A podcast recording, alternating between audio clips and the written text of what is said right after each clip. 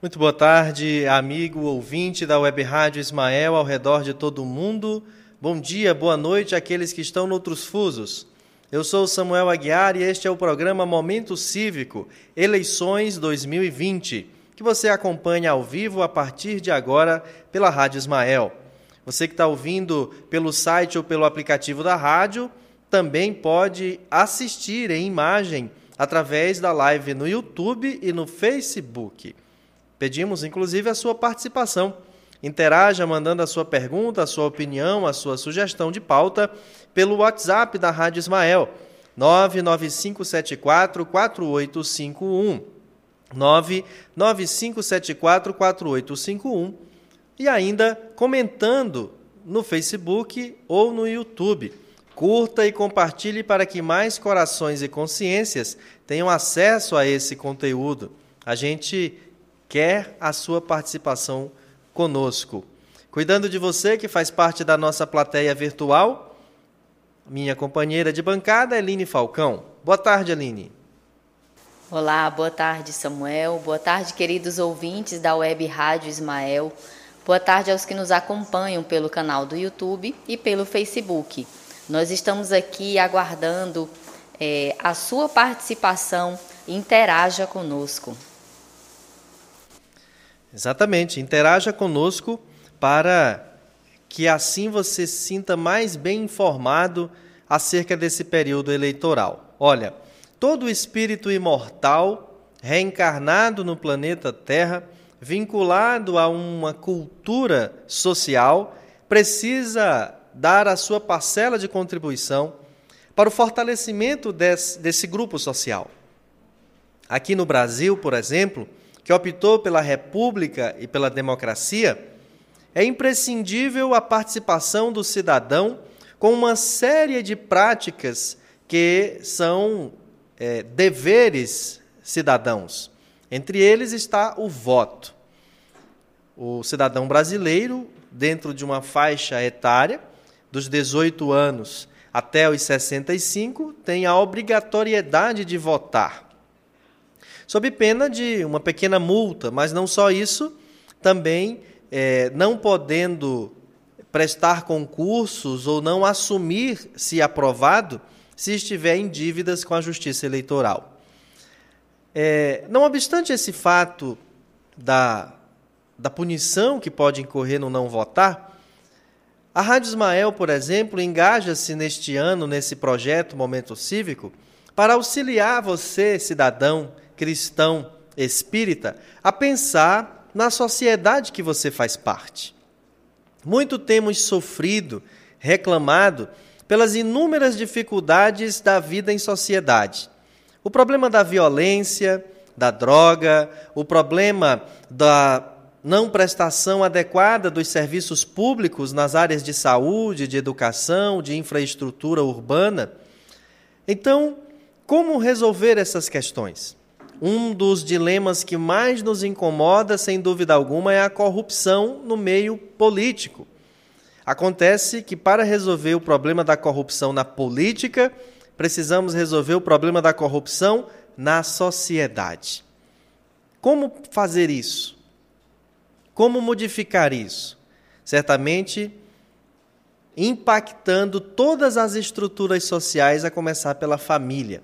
As relações familiares, as relações é, no lar são levadas para a rua, são levadas em sociedade.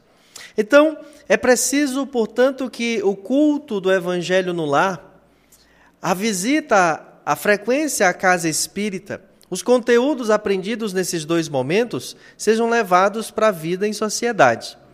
Estamos na democracia do Brasil, na República Brasileira, mas estamos também no coração do mundo e na pátria do Evangelho. Há um dever cidadão, há um dever social muito grande e muito grave. E o voto é um instrumento de cuidar bem da terra que lhe acolhe do berço que lhe recebe para a jornada da presente encarnação. Vamos conversar muito mais sobre isso daqui a pouco no bate-papo aqui com a nossa comentarista Zeila Sabri Azar. Agora nós vamos chamar uma reportagem produzida pela TV Justiça que vai trazer informações acerca da lacração dos sistemas que foi realizado pelo TSE. Assinatura digital e lacração dos programas do Sistema Eletrônico de Votação. Sabe o que é? É uma forma da Justiça Eleitoral dar ainda mais segurança e transparência à urna eletrônica. Assim que as eleições gerais de 2018 terminaram, técnicos da Justiça Eleitoral começaram a trabalhar nos programas do Sistema Eletrônico das Eleições Municipais. Entidades monitoraram o desenvolvimento do pacote tecnológico. São 94 sistemas desenvolvidos, em torno de 15 milhões de linhas de programação que são gerados, que são submetidos a pelo menos 30 tipos de testes simulados, inclusive submetidos aos testes públicos de segurança, que chegam agora numa fase final de entrega, efetivamente, da solução tecnológica que vai desde o registro do eleitor até a divulgação dos resultados, passando inclusive pelo ecossistema da urna eletrônica. Em outubro, os programas foram compilados. Em uma cerimônia, o presidente do TSE, ministro Luiz Roberto Barroso, e outras autoridades assinaram digitalmente os sistemas, que também foram lacrados. A Justiça Eleitoral reafirma o seu profundo compromisso com a segurança da votação, o sigilo do voto, bem como com a transparência e abertura de todas as etapas da organização do pleito à fiscalização da sociedade. Os sistemas foram guardados na sala-cofre do Tribunal Superior Eleitoral. Agora ficam disponíveis para serem consultados a qualquer momento. Ainda tratando sobre a segurança dessas eleições, você assiste agora uma reportagem sobre o plano de segurança elaborado pelo TSE. Um mapeamento de risco foi programado para auxiliar a Justiça Eleitoral nas eleições municipais. Cada estado elaborou uma matriz com medidas corretivas e preventivas. O sistema de segurança pública está se aparelhando para enfrentar não apenas a criminalidade analógica, digamos assim, tradicional, que são os crimes de boca de urna, de compra de votos, de transporte de eleitores mas nós temos outros problemas graves que precisam ser monitorados e enfrentados, como homicídios relacionados ao processo eleitoral, crimes de ameaça, eleitores que são coagidos por milícias e, sobretudo, o grande fenômeno do nosso tempo, que é a criminalidade via internet, os hackeamentos, os ataques via internet e, sobretudo, as campanhas de desinformação. A Polícia Federal recentemente adquiriu equipamentos que permite, em questão é, é, de um dia, talvez, identificar a origem da primeira notícia, quem foi o emissor da primeira notícia. Já há hoje duas operações em andamento nesse sentido, inclusive noticiadas já pela imprensa. O nosso papel é, e o próprio ministro Barroso ressaltou isso durante a reunião, é buscar prevenir esse tipo de situação. Então, o nosso pedido é que todos os cidadãos, todas as pessoas colaborem com a lisura do processo eleitoral o exercício da cidadania pressupõe isso. Para as eleições foi disponibilizado um sistema chamado Cortex para alimentação e monitoramento das ocorrências relacionadas aos crimes eleitorais. Funciona por meio da internet. Assim que os representantes da segurança pública dos estados enviarem para esse sistema as informações, o Ministério da Justiça e Segurança Pública, o TSE e todos os órgãos envolvidos terão acesso aos dados para facilitar a tomada de decisões. As candidaturas laranjas também estão na pauta de combate aos crimes eleitorais.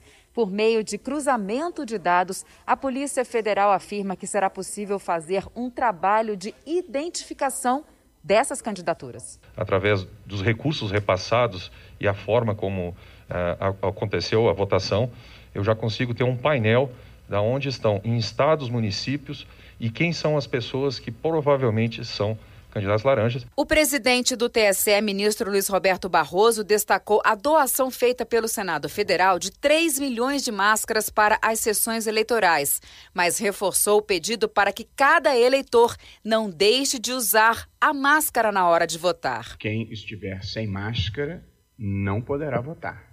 Essa é a regra definida pelo TSE porque não é apenas uma questão de opção individual, usar ou não usar máscara, é uma questão de proteção das outras pessoas, inclusive os mesários e servidores da Justiça Eleitoral.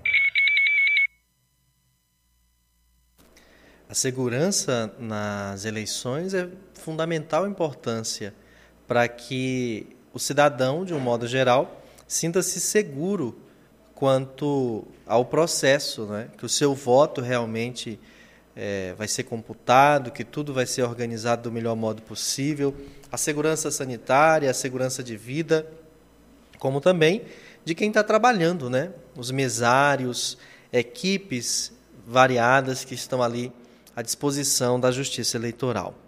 É, a gente precisa ter muito cuidado com as fake news, as falsas notícias.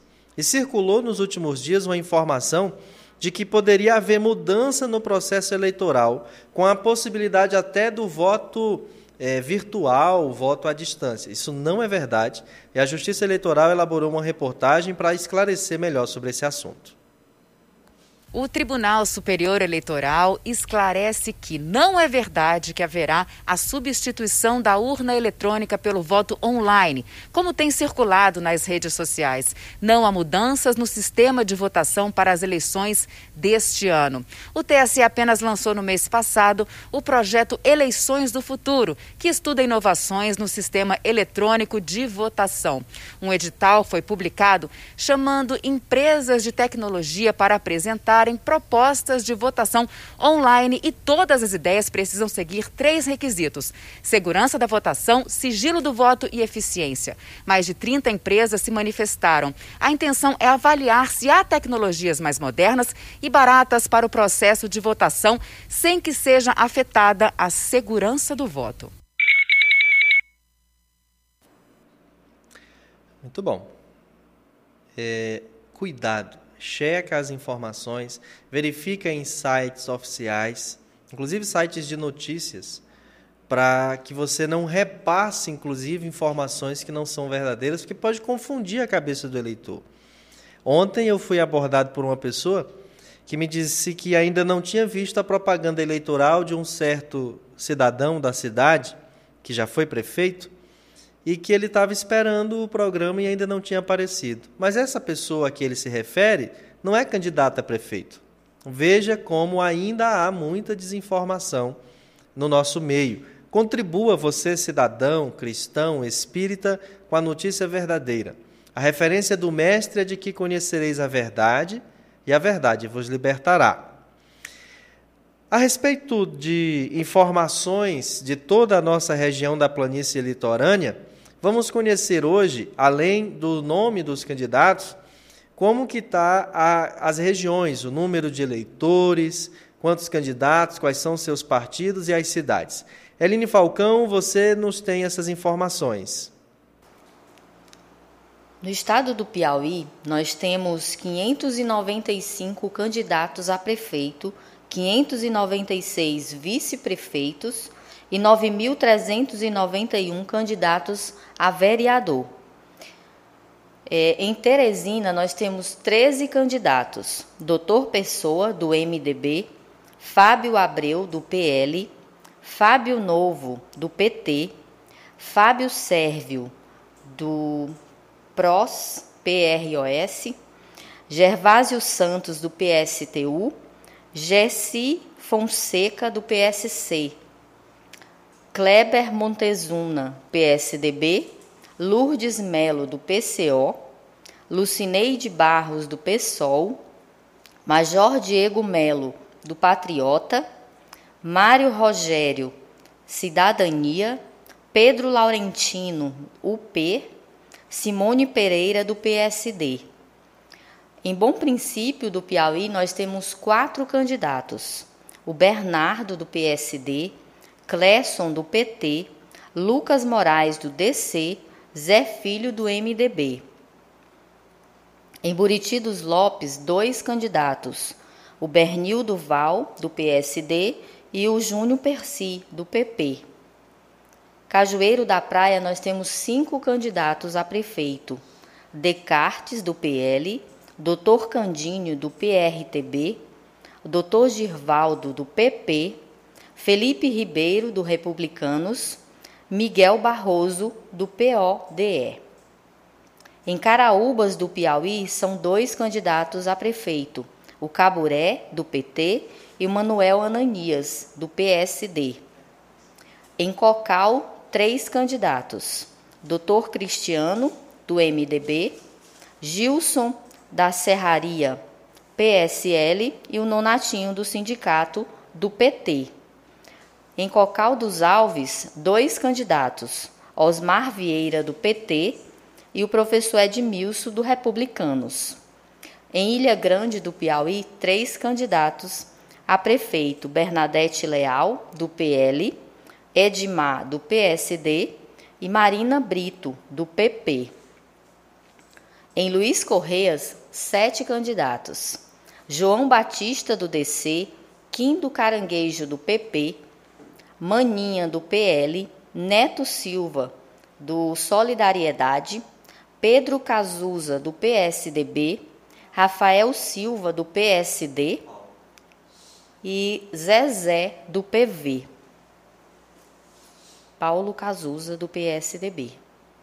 Em Murici dos Portelas, dois candidatos: Ana Lina, do PSD, e Aurideia Santos, do PTB.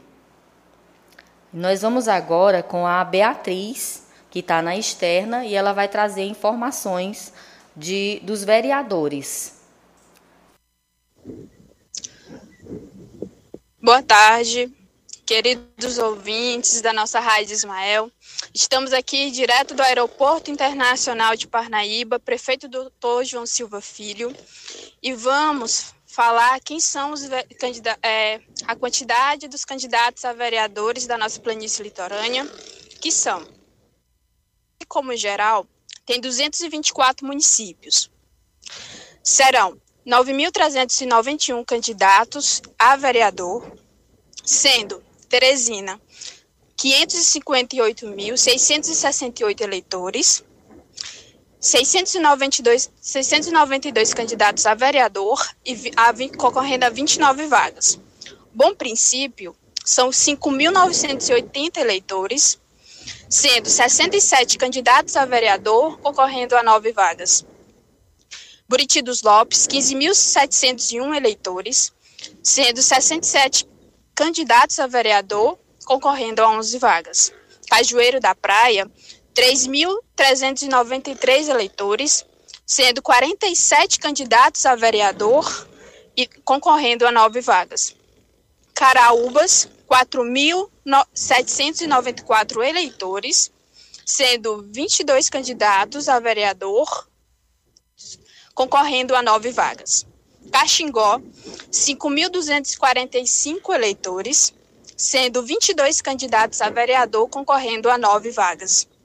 Cocal, 19.815 eleitores, sendo 83 candidatos a vereador, concorrendo a 11 vagas.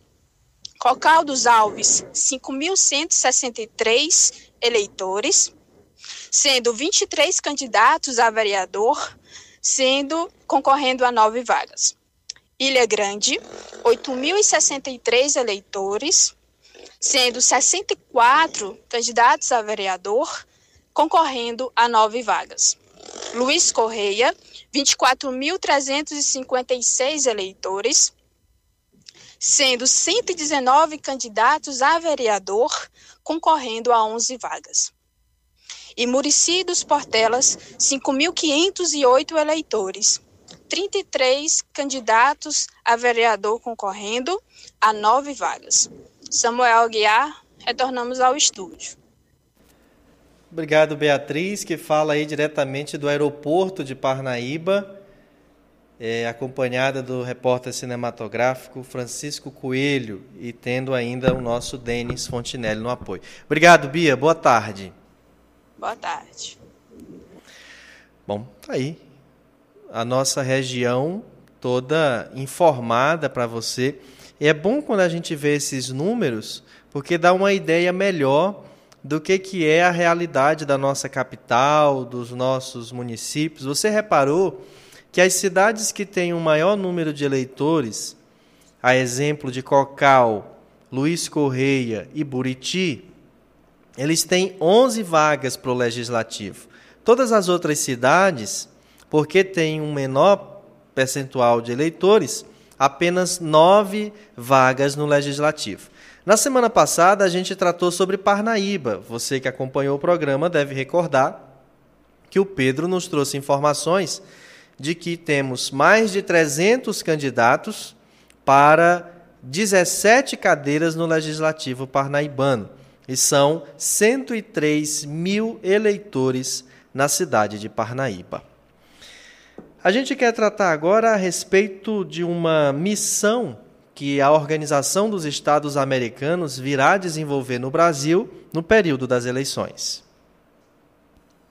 O acordo foi assinado em Washington, nos Estados Unidos, pelo presidente do Tribunal Superior Eleitoral, ministro Luiz Roberto Barroso, e pelo secretário-geral da OEA, Luiz Almagro.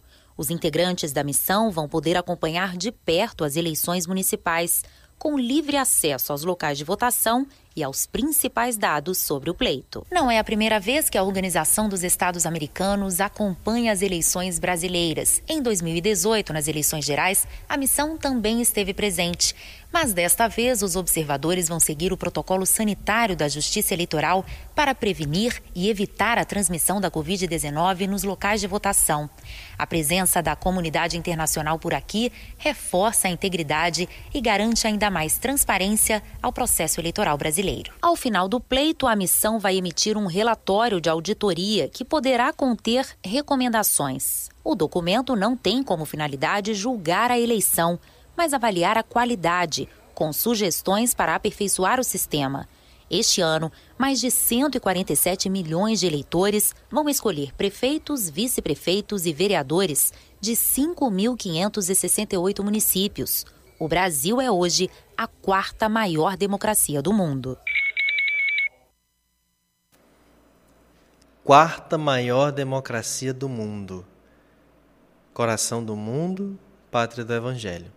É muita responsabilidade sobre nossos ombros. E por falar em responsabilidade, a gente vem exibindo aqui matérias da Justiça, da TV Justiça, acerca dos orçamentos, do envolvimento financeiro da União com as eleições. Sabe quanto o TSE já recebeu de recursos esse ano? Vamos acompanhar na reportagem.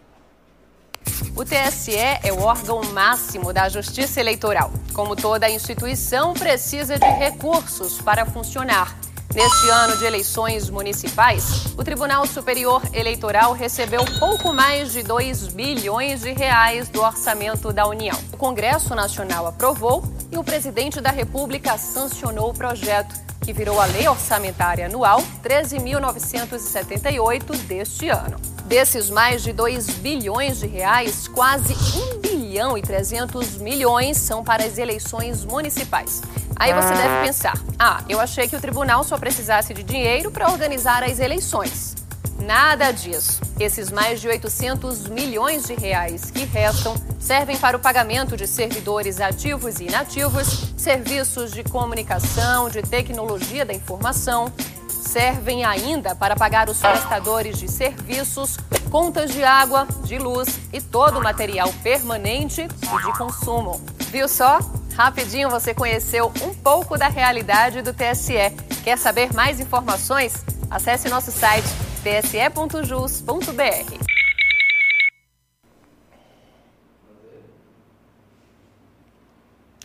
Dinheiro do contribuinte, tem mesmo que prestar contas e nos deixar a par de tudo que está acontecendo.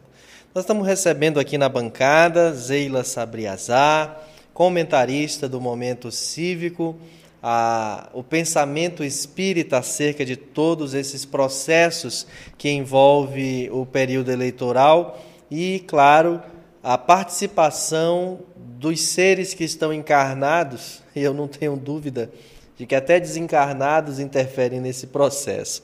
Boa tarde, Zeila. Seja bem-vindo ao Momento Cívico desse 18 de outubro, véspera do Dia do Piauí, Dia do Médico.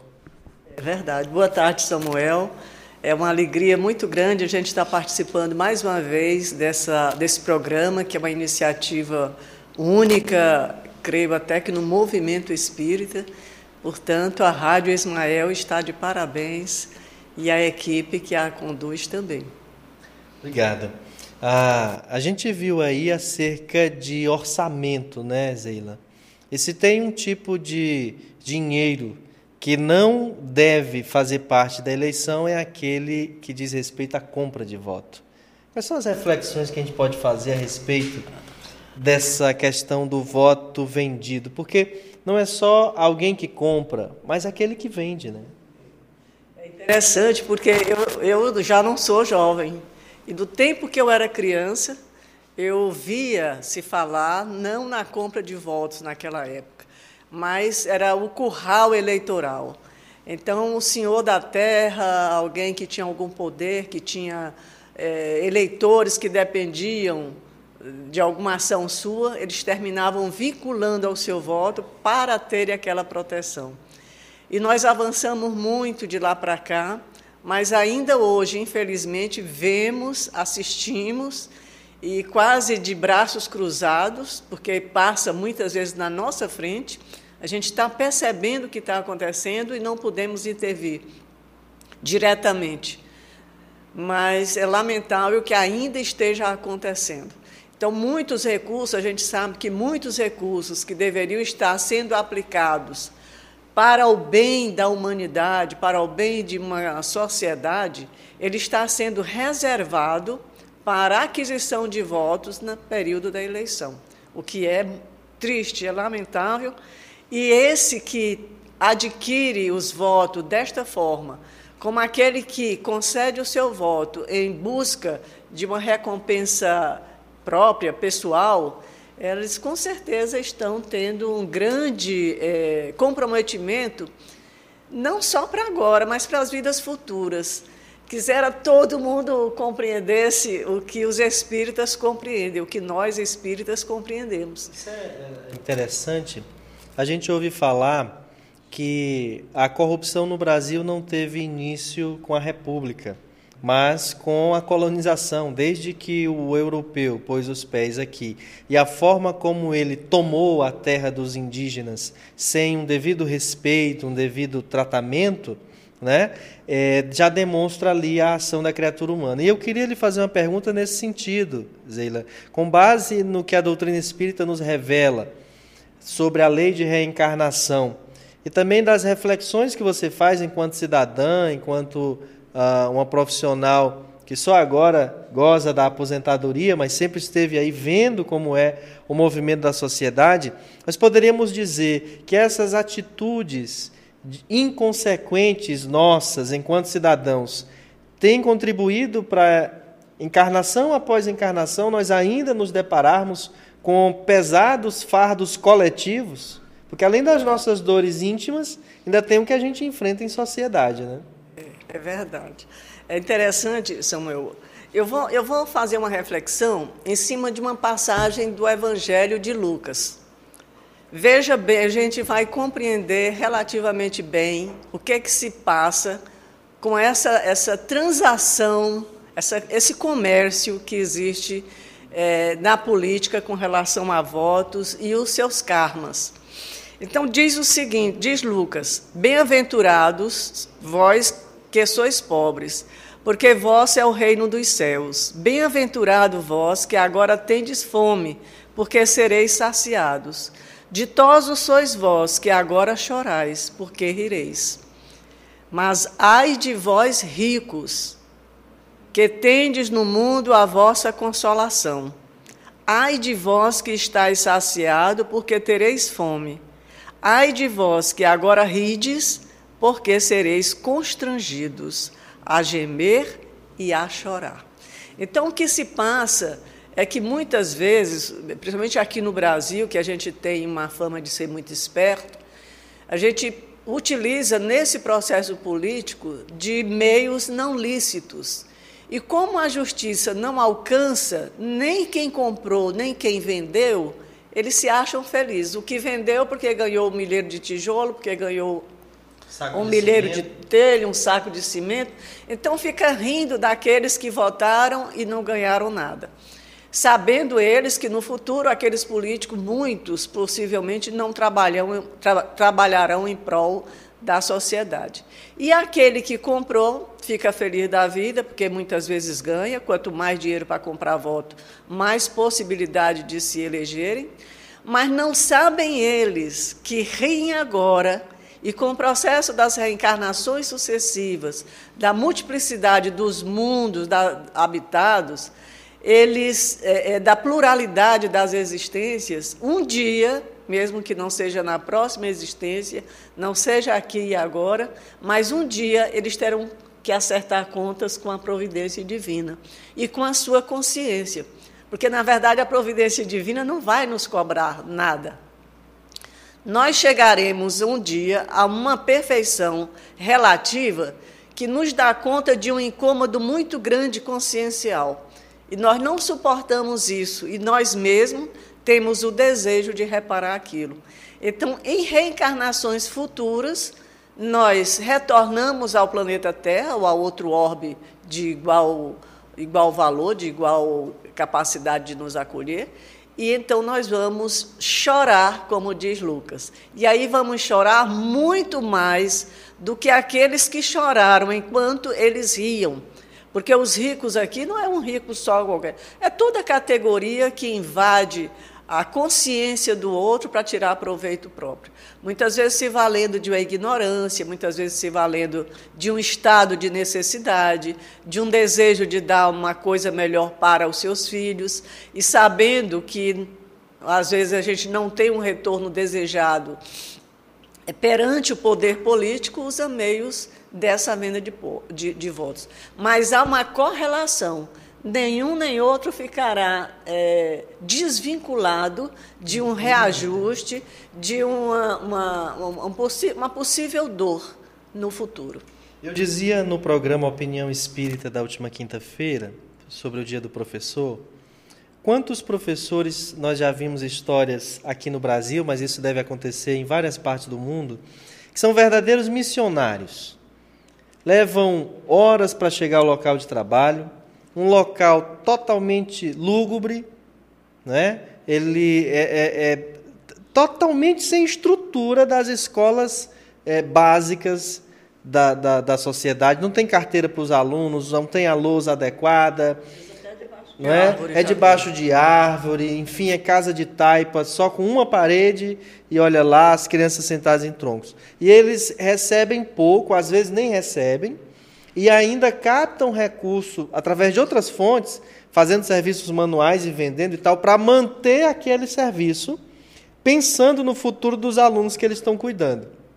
E às vezes nós estamos falando de pessoas que no passado comprometeram a sua atuação quando foram secretários de educação e que desviaram vultuosos recursos públicos, e aí eu não estou dizendo que isso é via de regra, mas só dando um exemplo de que pode ser assim. É verdade. Muitas vezes a gente assume compromissos perante a lei divina para reparar equívocos do passado, né? E você vê a sociedade brasileira, um país continental, cada uma das cinco regiões com características absolutamente diferentes umas das outras. Não obstante tenhamos pontos em comum, é? mas você sai do Nordeste para o Norte, para o Centro-Oeste, Sudeste e Sul, vê claras diferenças culturais, de, de clima e etc. Muitos Brasis dentro de um só. E aí, dentro de uma nação como essa, historicamente, 520 anos enfrentando dificuldades, que outras nações do mundo já não enfrentam mais há muito tempo. Claro, são bem mais velhas que nós. A Europa, não à toa, é chamada de velho mundo. Mas nós, em pleno século XXI, com tanto avanço tecnológico, com tanta riqueza, um país que alimenta o mundo, exportando alimentos, produtos, etc., ainda não oferta serviços de qualidade aos seus cidadãos nas áreas da saúde, da educação, da segurança pública, da infraestrutura urbana. E por quê? Porque os recursos têm ido pela lama, a lama da corrupção. Então, notamos aí um problema histórico de encarnação após encarnação causado por nós mesmos, porque em Brasil, coração do mundo, pátria do evangelho, quando Humberto narra que Jesus vai lá e diz: Olha, promove ao povo brasileiro a oportunidade de, da república e da democracia, porque eles agora precisam ser responsáveis por si. O que, é que isso quer dizer, não é? Nós temos um compromisso. O que, que a doutrina espírita nos traz mais, Zeila, de informação nesse sentido? Olha, é uma situação bem é, interessante, porque a maior parte de nós desconhece o que ocorre depois da morte. A maior parte de nós confessa-se religioso quando o IBGE vai fazer os seus questionários e pergunta qual a sua religião, as pessoas dão sempre dizem uma religião, mas na verdade é apenas um rótulo elas não viajam, elas não introduzem a si, em si o que a religião está lhe ensinando. E daí os comprometimentos. A ligação, se a gente tivesse o conhecimento da ligação que tem o plano espiritual com o plano físico, o próprio Cristo dirigindo, tentando dirigir através da espiritualidade superior, os dirigentes do nosso país, e eles não escutam. Não escutam por quê? Porque não têm ouvidos para ouvir. Eles não têm essa, esse sentimento de religiosidade. Eles não têm sentimento de fraternidade. Né? Kardec nos dá uma lição muito interessante, uma receita de como se deveria governar com êxito, apenas com três palavras: igualdade, fraternidade e liberdade. Liberdade, fraternidade e igualdade. E igualdade. Igualdade, liberdade, igualdade e fraternidade. Igualdade por quê? Porque se eu não. Aliás, vamos começar com a liberdade, por quê? Porque eu tenho o livre-arbítrio para fazer as minhas escolhas. Cada político e cada eleitor tem o que nós chamamos de livre-arbítrio eles têm a liberdade de escolher em quem votar. E o eleito tem a liberdade de fazer cumprir, fazer por onde merecer o mandato aceito, assumido e delegado a ele por, pelo voto direto, aqui no caso do Brasil, e a fraternidade, porque ele tem o poder de tratar, é o dever, não é nem só o poder, mas o dever de tratar todos aqueles que votaram nele e que não votaram nele da mesma forma que ele gostaria de ver o seu voto respeitado. Promover o bem a Promover todos. o bem sem olhar a quem. É para isso que o político foi eleito, para fazer o bem na coletividade, na sociedade em que ele está inserido, onde ele recebeu aquele mandato, aquele, ele é um representante do povo. Ele não tem o poder de sem sanção de desviar aquele mandato que lhe foi dado. Né? Então, quando nós acordamos para isso, muitas vezes lá, já no, no plano espiritual, é muito comum se ouvir eles dizerem, não é? é? Ah, se eu soubesse disso antes, que eu não teria feito. Mas você sabe, porque como é que nós devemos escolher o nosso representante é, na classe política, o nosso, o nosso prefeito, o nosso vereador, como é o caso de agora. Pela intelectualidade, não cabe mais uma pessoa analfabeta conduzir outros analfabetos, porque nós ainda temos uma incidência muito grande de analfabetismo no Brasil. Ele é um pouco encoberto, ele é um pouco é, velado. velado, mas ele existe, existe muito forte. E eu digo isso porque eu sei, eu fui voluntária do curso de alfabetização patrocinado pelo Nordeste Cidadania do, de um certo banco. de um certo banco. A gente esquece. Né? Do Banco do Nordeste. Então, tem o Nordeste Cidadania, que é uma empresa parceira do Banco do Nordeste. O Banco do Nordeste patrocinou, não nos pagando, mas pagando o transporte, pagando algumas coisas para que a gente fizesse cursos de alfabetização para adultos. E é uma coisa impressionante. E olha, eu digo com conhecimento de causa. É o desejo maior que todo brasileiro tem é o de saber ler. Por isso, políticos, vocês que estão agora assumindo, ouçam isso. Ler, educação. Educação é que muda a história da humanidade. Não é um milheiro de telhas, não é um milheiro de tijolos. É a educação, a saúde e a segurança. São os três pontos básicos que nós devemos é, é, trabalhar muito. Né? Então. Muito bem. O que, que temos mais? temos, não sei se eu respondi. Respondeu, claro. Respondi, pergunte temos, aí outra coisa. Temos muito mais reflexões outra... a fazer. Porque é assim: a, a, a miséria é algo que nós não temos como esconder. Tem muita gente passando fome e que naquele instante de aflição, de fome, de dor, de perturbação, porque a sua criança, o seu idoso está com fome, então aquele que chegar à sua porta lhe trazendo uma cesta básica, ele acaba trocando por um voto. Acontece, Zeila, que quem compra voto não tem compromisso com o eleitor. Ele já pagou. Acabou o compromisso. Então ele passa anos manobrando a favor de grandes empresários, trabalhando é, em favor daquilo que ele possa ter um percentual, e se esquece daquelas camadas mais carentes, deixando de promover a dignidade da criatura humana. Então, o que eu quero chamar a atenção é que, quando a gente diz que o problema é dos políticos, nós estamos enganados. Qual a população brasileira hoje? 220 milhões de pessoas encarnadas. Quantos são os políticos? São quantos prefeitos? São um pouco mais de 5 mil, que é a quantidade dos municípios. São quantos vereadores? São quantos senadores, governadores, deputados estaduais e federais? Não é um terço da população. Logo, o povo, a população, tem mais força do que os políticos. E por que, que a população não se atenta para esse fato e não se articula de modo a pressionar suficiente os políticos? Porque nós, ao longo do tempo, adquirimos a ideia de que o pobre ele é um inferior ao rico. Então, o cara lá engravatado, cheio de seguranças e assessores, ele é mais importante que eu nós ainda não enxergamos que o político ele é um servidor público de mandato temporário. O maior mandato é o do senador, que são nove anos, oito anos, né? É, o maior mandato é o do senador, mas até esse também passa de novo por uma oportunidade da reeleição ou não. É eleito outro.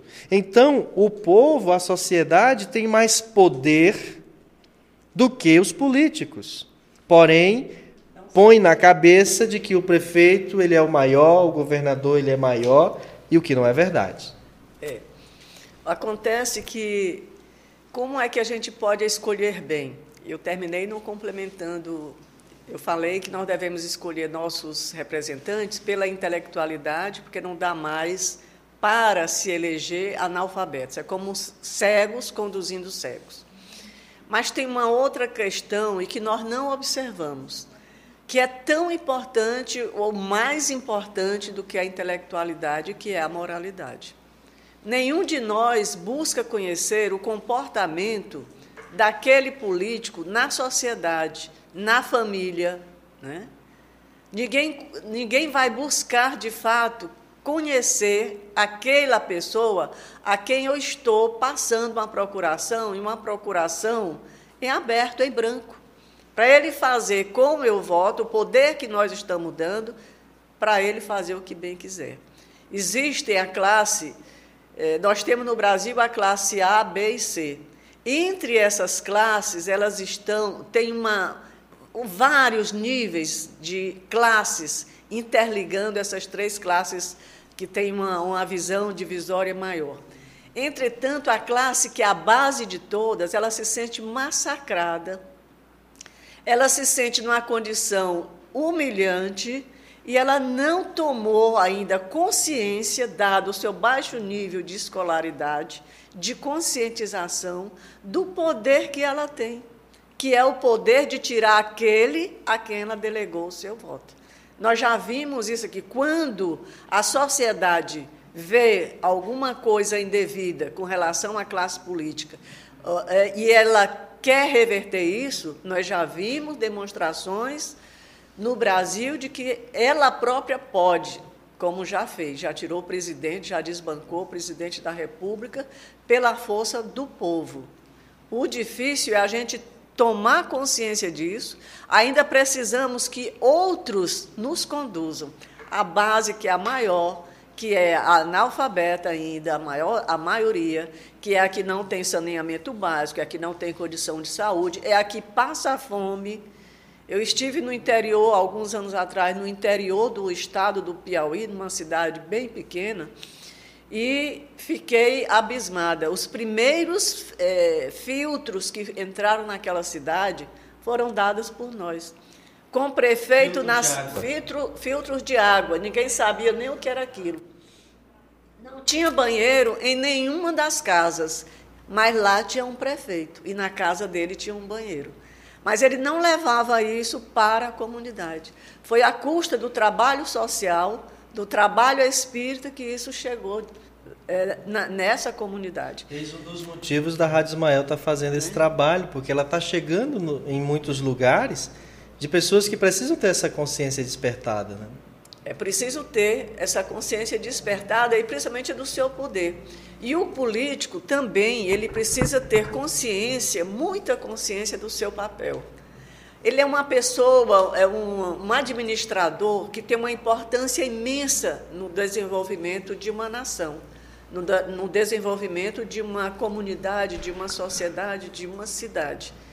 Mas ele só vai fazer o seu serviço corretamente se ele se apropriar do valor que ele tem e perceber que a transitoriedade, a materialidade, não o levará a caminho muito longe, porque nada que um político possa desviar, deixando uma comunidade eh, com fome, com, sem saúde, sem educação, o que ele conseguir desviar disso, ele não vai muitas vezes conseguir. É tanto dinheiro que eles desviam que não consegue usar tudo aqui. E quando desencarnarem, não vão poder levar. É então, meus irmãos, vamos ver que Lucas, mais uma vez, diz assim: dai e dá-se-vos-á. Essa frase ela é muito profunda. Se a gente soubesse do mandato, do poder que nós temos de realização e a consequência dessa realização é que virá como bônus meritório para nós e não o dinheiro transitório que a gente gasta tão rápido, principalmente o dinheiro que nós não suamos para ganhar. Você falou a respeito do prefeito. E me recordou aqui aquela passagem do Evangelho acerca do mordomo, né? que pode Sim. ser fiel ou infiel. E é mais ou menos isso, mais né? Esses chefes de executivo são mordomos de um recurso que não é dele. O orçamento do município não é dele. Os recursos, os equipamentos do município Nada não é dele. Deles. Então, ele tem ali o papel de administrar para fazer com que a coisa renda a favor de todos. Não é verdade? é aquela a parábola do mal servidor.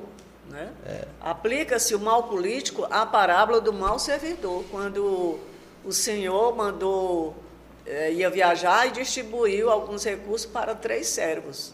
Um aplicou e ganhou muito mais, é, várias vezes mais. O segundo aplicou e ganhou um pouco menos, mas ganhou bastante. E o terceiro simplesmente enterrou mas pelo menos devolver o principal para o seu senhor, né? E o que a gente vê, ainda hoje, dinheiro na cueca não dá mais, gente. Ainda hoje, se repetindo um fato velho. Não dá mais. É preciso que a ética, a moral avance na percepção dessas pessoas, desses políticos e de nós, eleitores. É Porque há uma coparticipação, né? não é só o político que erra.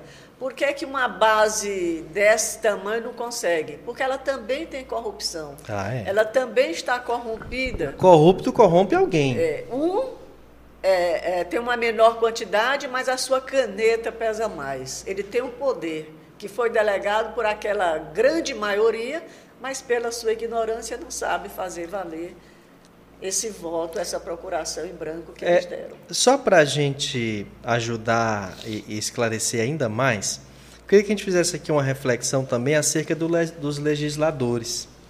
Que é comum a gente falar mais do prefeito, do governador, do Executivo, presidente, né?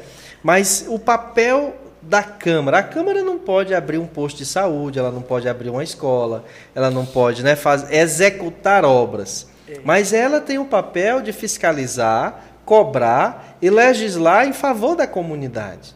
Então, 17 cabeças, no caso de Parnaíba, Teresina 29, né? Municípios menores com 9, outros com 11, com 13, se reunindo, são de partidos diferentes, ideologias diferentes, mas naqueles quatro anos são vereadores da cidade e não do seu partido, da sua ideologia, da cidade. O que que a cidade precisa?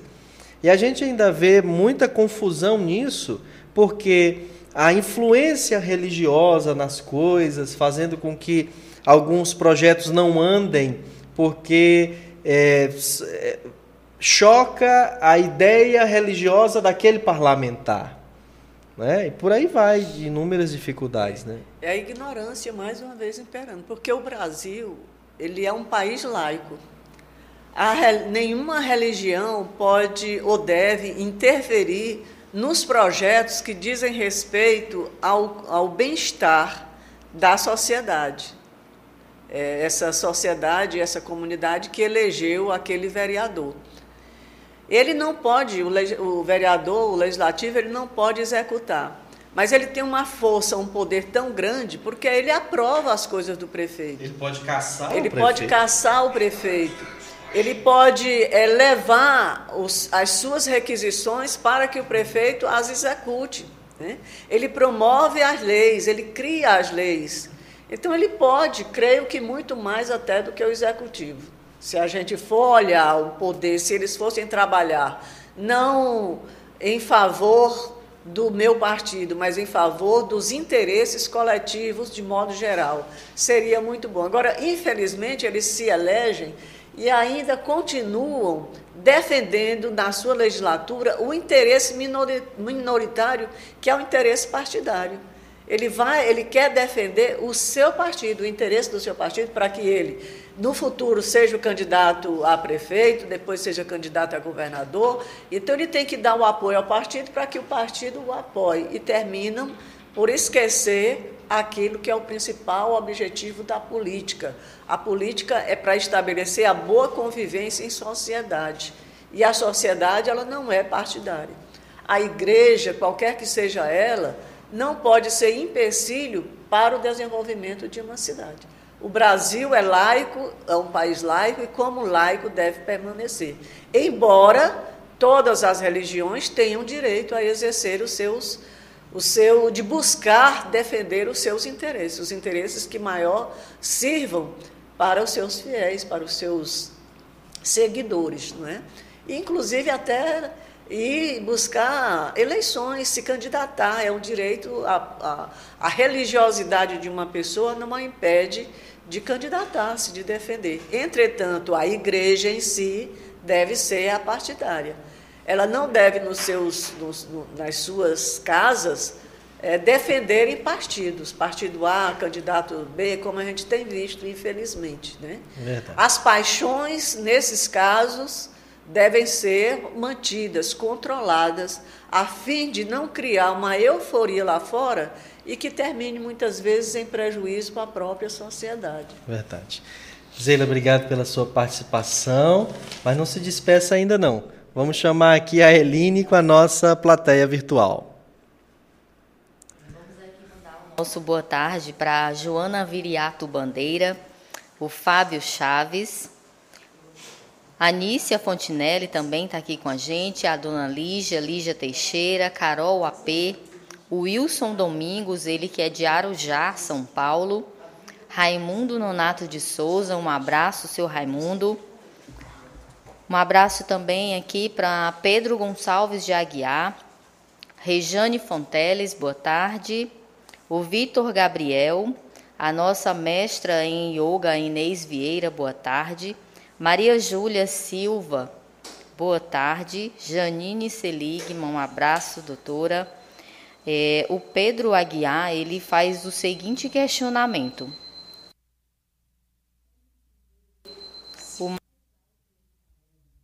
tomando decisões que deturpam por completo a verdade e a retidão moral, o que dizer ou achar desses menorzinhos que nunca tiveram um certo poder nas mãos?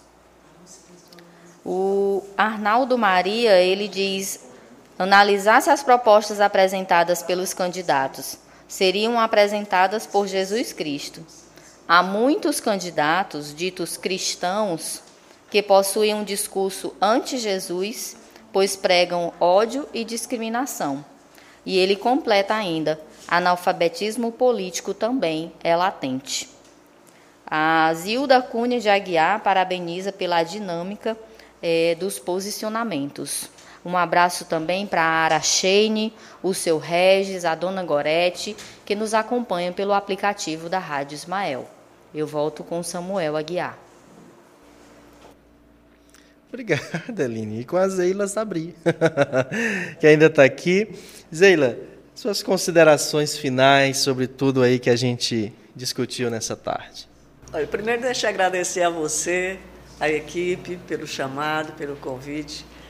É, foi um prazer muito grande participar desse momento e dizer que nós estamos numa era vamos dizer assim, do final dos tempos, que eu não vou explicar o que é isso, mas é uma mudança. O final dos tempos é uma mudança de postura das pessoas e do planeta. Então, nada mais apropriado, nada mais oportuno do que o eleitor e o candidato atual pensarem na mudança de comportamento, de atitude, respeitando a moral, levando em conta a ética. Vejam o que seus pais ensinaram lá quando vocês eram crianças, todos. Né? E se baseiem nisso para exercitarem, para exercerem seus mandatos. Mas eu gostaria de ler, eu não decorei, mas eu gostaria de ler para vocês um pequeno trecho que nos ensina muito, de André Luiz. É um texto que intitula-se A Vida é uma Dança e diz o seguinte: toda inércia é um desserviço à obra divina. Há um mundo a ser transformado. Seu papel é contribuir para deixá-lo melhor do que você o encontrou. Recursos para isso você tem. Só falta a vontade de servir a Deus servindo os homens. Um abraço a todos. Obrigada, Samuel. Falta a vontade de servir a Deus servindo, servindo aos, homens. aos, homens. É por aí que nós começamos. Ninguém serve a Deus se não servir ao homem. Por isso que Jesus disse: se quiseres ser o maior, seja o, o seu. mais servidor. É, o, o seu servidor. Muito bem. Muito obrigada. Obrigado. Zeila, você continua aí, que eu vou chamar agora a reportagem que traz informações de atualizações que o aplicativo e-título, que você pode baixar no seu smartphone e levar no dia da eleição, recebeu por último. Segurança, economia e praticidade. O e-título está cheio de novas funções e muito mais seguro. O usuário consegue resolver um montão de pendências sem sair de casa. Pode emitir certidões e consultar o local de votação.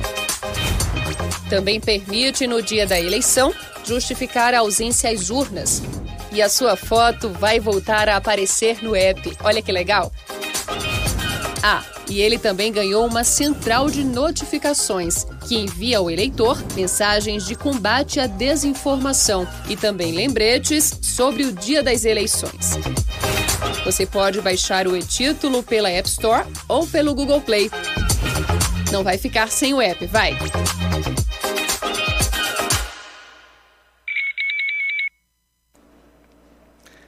Não fica sem o app, também não fica sobre um outro app, que é o Pardal. Viu alguma situação proibida relacionada à propaganda eleitoral? É só contar tudo para ele. Pardal é o nome do aplicativo de celular que vai receber as denúncias e colocar a boca no trombone para que as eleições sejam limpas. Com foto e um texto explicando a situação, você ajuda a combater o que está errado. Baixe agora no seu celular o aplicativo Pardal e faça parte do nosso time. Como um bom passarinho, o Pardal não vai ficar de bico calado. Tá vendo?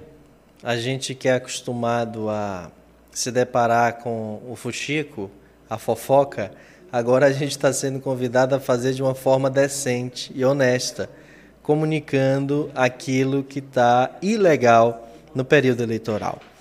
Tem mais informação para você ficar antenado acerca desse período eleitoral. Confira a agenda eleitoral das eleições 2020.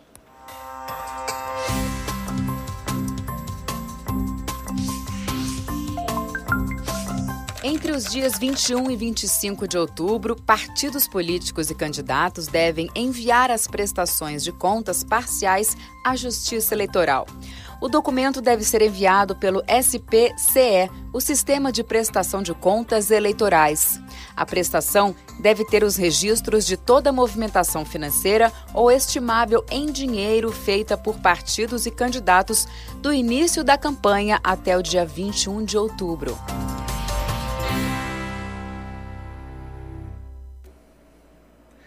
Eline Falcão, suas considerações finais do programa de hoje. Nós gostaríamos de agradecer a você que esteve conosco e continue com a programação da nossa Rádio Ismael. Boa tarde. Obrigado, Aline, a toda a equipe que faz a Rádio Ismael e o Momento Cívico. Quero agradecer também a audiência dos que estiveram conosco através da rádio Portal da Luz, que também transmitiu o nosso programa.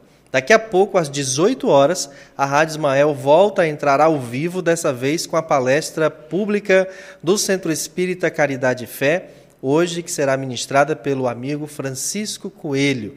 Então, às 18 horas. Às 20 horas tem o programa Rádio Criança com Yasmin Barbosa. O Momento Cívico Eleições 2020 da Rádio Ismael fica por aqui. A gente retorna no próximo domingo.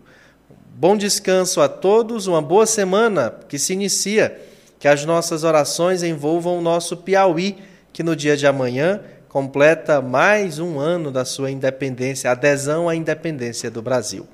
Muita paz a todos e até a próxima.